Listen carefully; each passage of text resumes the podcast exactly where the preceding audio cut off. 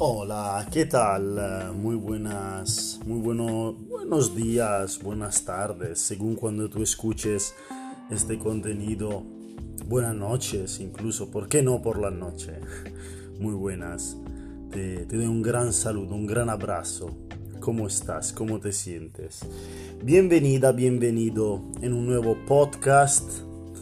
Eh, feliz de verte aquí de vuelta y feliz de poder volver a conectar ¿no? con este espacio que para mí es sagrado, ¿no? el espacio de la, de la conciencia, de la, de la responsabilidad, del amor, de todas esas emociones, o sea, ese momento en el cual dejamos que las emociones fluyan.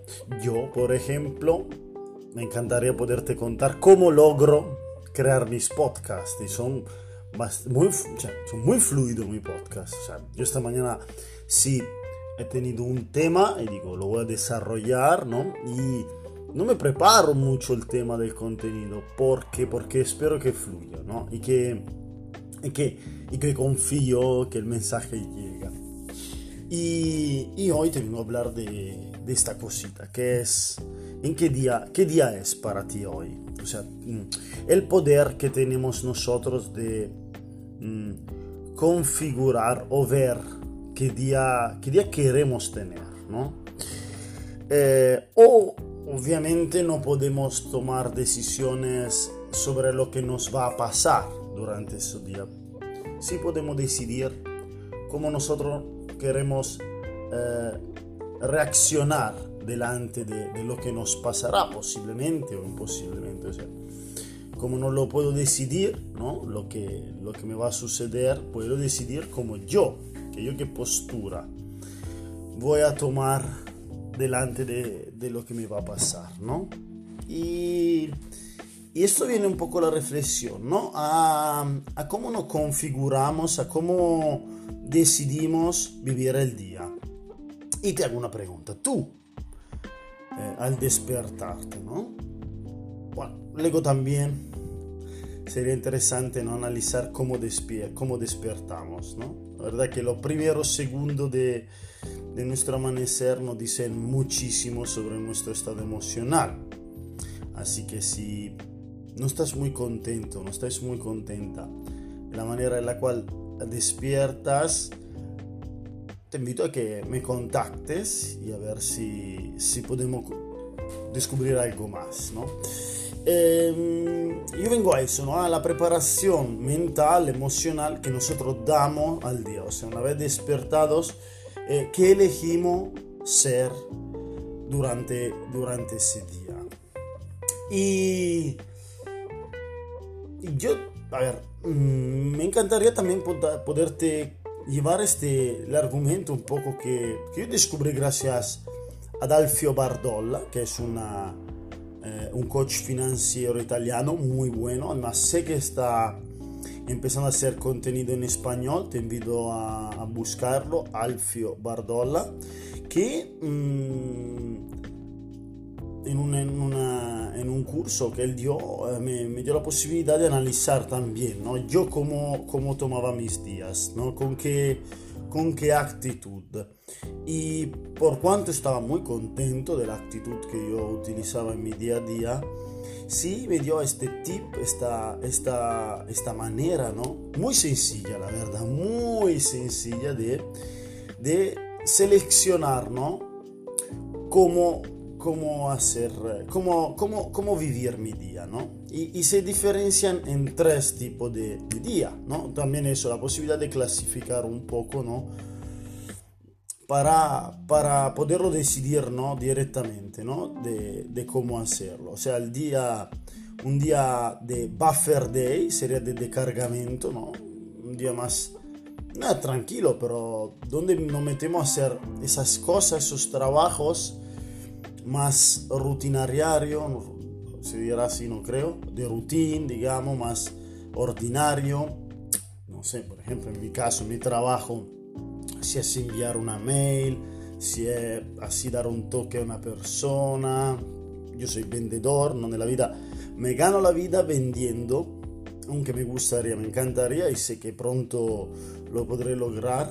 ayudar, a eh, ganarme la vida sirviendo, ¿no? Sirviendo a las personas a tener días Mientras tanto, digo, yo tengo, tengo este, este, esta manera. Por ejemplo, para mí el lunes y el martes son buffer day, o sea, día de, de crear las oportunidades, ¿no? De mucha, mucho trabajo. Mmm, más, eso, más, eh, no tan enfocado, digamos, no tan, eh, no tan eh, crítico, ¿no? Mientras el miércoles y el jueves, de hecho, para mí no hay mejor manera que empezar el miércoles con este podcast, son focus days, o sea, de día focalizados, donde, donde yo sé que me despierto y sé que lo daré todo, ¿no? Si, si bien el lunes y martes me he reservado algo para, para descansar, entre comillas, te hablo de descanso emotivo, emocional, no, no voy a permitirme ningún descanso